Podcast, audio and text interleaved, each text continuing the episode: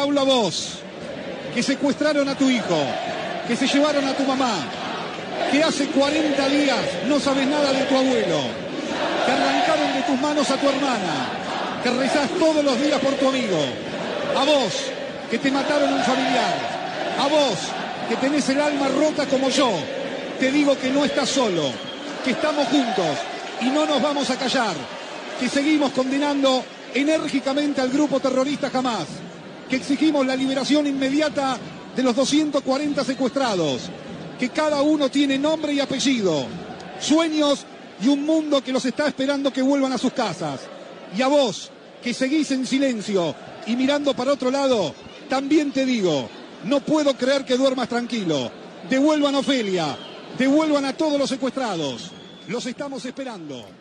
Bueno, ya estamos en línea con Hernán Feller, quien, a quien estábamos escuchando recién en su relato deportivo.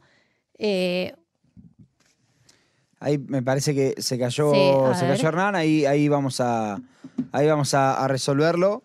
Ahí vamos a resolverlo. Pero en, en definitiva estaban escuchando recién ahí el, el- el relato de, de Hernán Feller, que es periodista deportivo de Argentina, que relata los partidos, como les comentábamos, de la selección, de, de varios de los, eh, de varios de los encuentros. Y en ese sentido, él está haciendo una. Cada partido que él relata está haciendo este, esta condena a, a Hamas.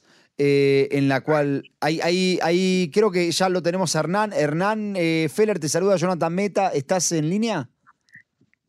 Hola Jonathan, un abrazo grande, sí, acá estoy. Hola Hernán, Eh, bueno, un abrazo para vos, muchas gracias por hacerte de tiempo para, para hablar con nosotros. Eh, nosotros recién estábamos escuchando tu, tu relato que, que circuló, te diría, por todo el mundo, aquí en Israel en particular, con subtítulos en hebreo. sí. Este, quería que nos cuentes un poquito más el trasfondo también de eso, quería que nos cuentes un poco también de tu tía. Bueno, este, este relato no, no es la primera vez que lo hago, tal vez este tuvo mucha repercusión, como el anterior de, Boca Newells. Eh, bueno, a veces pasa que, que- se viraliza algo más que otra cosa, pero ya lo he hecho desde el primer día que tuve la chance de poder hacerlo. Eh, tengo la, posibilidad en la radio y también en la tele de, de tener un micrófono y tener la libertad de poder expresar lo que siento y lo que, y lo que quiero, con el apoyo absoluto e incondicional de quienes manejan tanto la radio como la tele. Y, la realidad es que ellos me dijeron que podía expresar lo que yo sienta. Y, yo, por supuesto, dentro de los carriles normales, ¿no? Eh, yo acá no, no me meto en política, porque además no es el tema importante. Sí hacer foco en condenar al grupo terrorista jamás y, en pedir por la liberación de los 240 secuestrados. Y, y bueno, esto yo sé que, que tuvo una repercusión tremenda, que se viralizó por todas partes. Eh, recibí mensajes de Israel, cientos y cientos. Eh, la verdad, debo decir que me hubiese gustado no tener que hacerlo nunca ni recibir todos esos mensajes.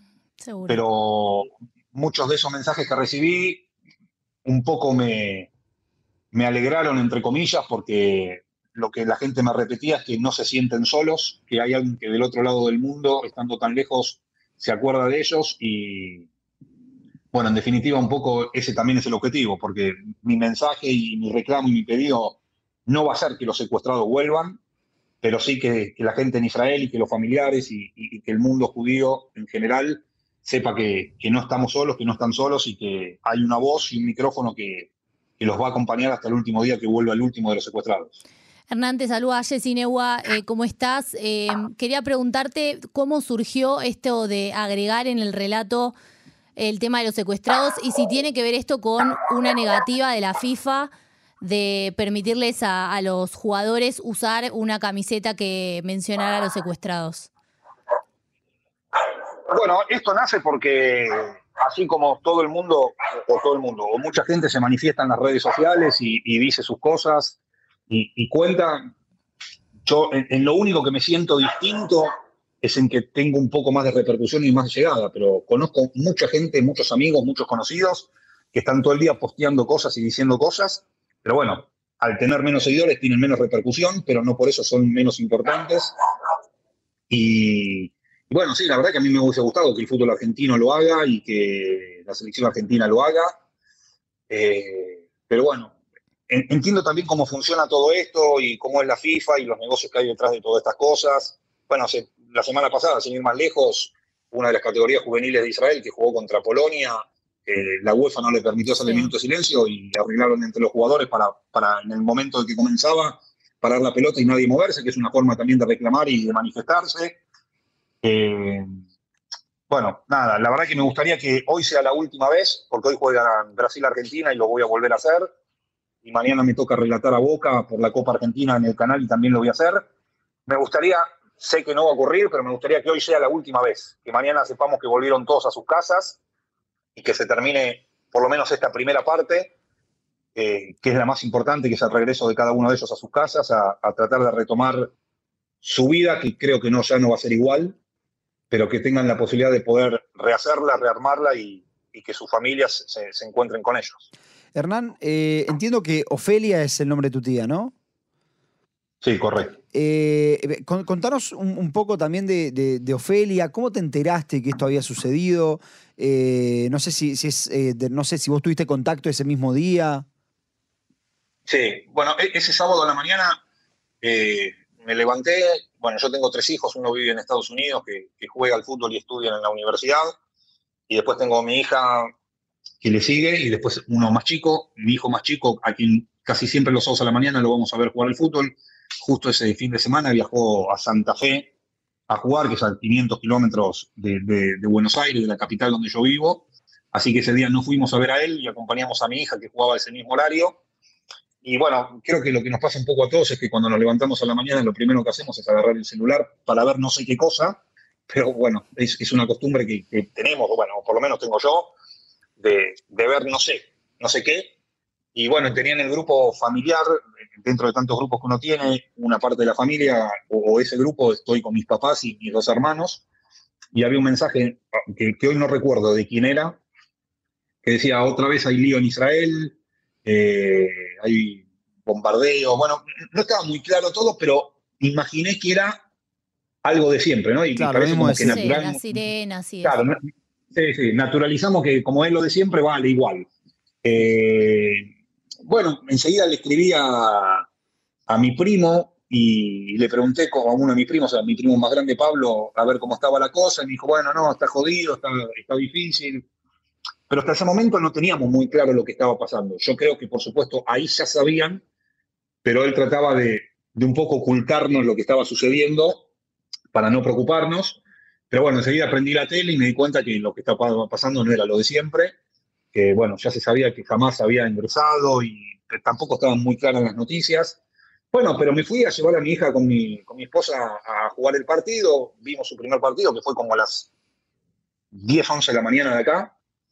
Eh, y en ese momento le volví a escribir a mi primo para preguntarle si había alguna novedad y me dice, mira, Hermi, ya eh, mamá no me contesta por mi tía Ofelia, pero bueno, puede ser porque no hay internet o cortaron la luz o se habrá quedado sin batería, ella igual estaba en el refugio. Bueno, él obviamente, hoy después del paso del tiempo y tratando de reacomodar un poco todas las cosas, eh, entiendo que en ese momento él ya sabía que algo había pasado, pero no nos decía o no lo tenía 100% confirmado.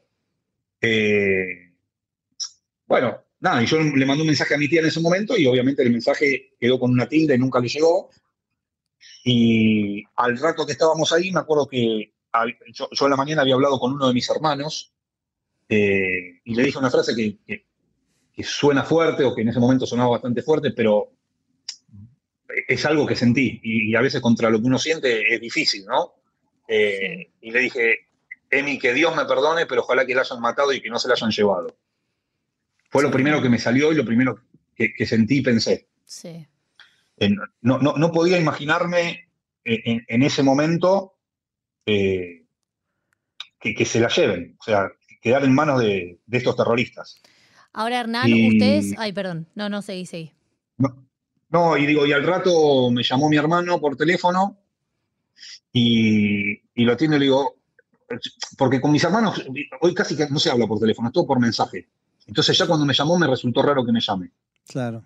Entonces yo estaba esperando que me diga una mala noticia, pero se, lo juro, ¿eh? y esto siempre hablando desde, el dolor y desde pensar lo mejor para mi tía. hoy que ya pasó el tiempo, no digo que me arrepiento de aquello que dije, porque sé que mi tía está viva y que siento que falta poco para que vuelva. Pero estos 45 días que lleva de Calvario, yo no sé cómo los va a volver a recuperar o cómo va a volver a hacer. Pero me llamó y le digo, Emi, ¿qué pasó? No me digas que se la llevaron. Fue lo primero que le dije, no le dije ni hola. Wow. Y me dijo, sí, sí. Y, me agarró un ataque de nervios. Me acuerdo que me agarró un ataque de nervios, eh, que no me podían parar, y estaba mi esposa y no me podían parar. Y bueno, nada, todo lo que vino después y todo lo que estamos viviendo y, y lo duro que está haciendo todo esto para, para todos. Y, y bueno, y, y, los distintos pensamientos que se van, que, que van mutando desde hace 45 días, esperando que mi tía pueda estar lo mejor posible. Ahora, ustedes, vos recién decías que vos sabés que ella está secuestrada. ¿Cuál es el nivel de certeza? Porque nosotros sabemos que esto se fue manejando con porcentajes. ¿Ustedes tienen, es una sensación tuya? ¿Es un, es, ¿Hubo pruebas de esto? Mira, y, y me van a entender. Está secuestrada. No les puedo decir más que eso. Claro. Ok, Claro. perfecto. Eh, Hernán, no, se nos termina el tiempo, pero te quiero hacer una pregunta. ¿A ustedes les informan, a vos te informan respecto de los diferentes eh, eh, acuerdos en los que podría llegar a, a hacerse, que capaz que Ofelia podría también eh, formar parte, o no los hacen parte y ustedes se enterarán eventualmente? Mira, eh, yo tengo la, la, información que también deben ustedes manejar, que ahora se habla de unos primeros 50 a cambio de unos presos palestinos que son niños y mujeres, Sí. y después Sí. se habla de otro grupo en el cual ingresarían mujeres también y niños, pero no hay una lista de nombres, eh, entonces también hay como una expectativa y una... Pero bueno, de esto también ya se habla hace una semana, y en esta semana no pasó nada, entonces, bueno, cuando yo hablo con mis primos, que hablo dos o tres veces por día, eh, me dice, Ernie, es mejor cuando no se habla tanto que cuando se habla tanto. Eh, quédate tranquilo que vas a ser el primero en saberlo. Pero bueno, la verdad que la expectativa es grande. También sabemos que, eh, bueno, esto yo lo hablo con mis hermanos. Sería un golpe muy duro que en los primeros 50 no esté mi tía o en los segundos 50 no esté mi tía eh, y que esto se siga dilatando. Claro. Eh, Claro. cru- cruzamos los dedos y tenemos la ilusión de que, de que pueda estar. Pero bueno, no, no sé más que eso, no les puedo decir más que eso. Eh, así que nada, como, como estamos todos, esperando que esto se termine pronto y que, y que puedan volver rápido a sus casas. Sí, bueno, ojalá que así sea, Hernán. Bueno, te agradecemos muchísimo por haberte hecho el tiempo de estar con nosotros. Sabemos que te tenés que ir y además se nos termina el espacio del programa. Así que nuevamente te agradecemos mucho por esta comunicación. Bueno, gracias a ustedes por, por el llamado. Eh, Jessy, sé que estuvimos con muchas idas y vueltas Sí, no hasta que pasa pudimos nada. concretar. Bueno, por Eh, suerte pudimos, pudimos hacer la nota y pudiste contar. Bueno, ojalá que la próxima nota sea ya con, con mi tía en su casa y, y podamos celebrarlo todos y, y en realidad primero con mi tía y, y, por supuesto con los 239 restantes Sí. que ya estén en sus casas todos. A salvo, gracias por el tiempo y les mando un cariño muy Te grande. tomamos la palabra. La próxima nota es con vos y tu tía, entonces. Exactamente. Dale. Que así Chao. Hernán, un abrazo, fuerza. Un abrazo grande para todos. Chao. Chao.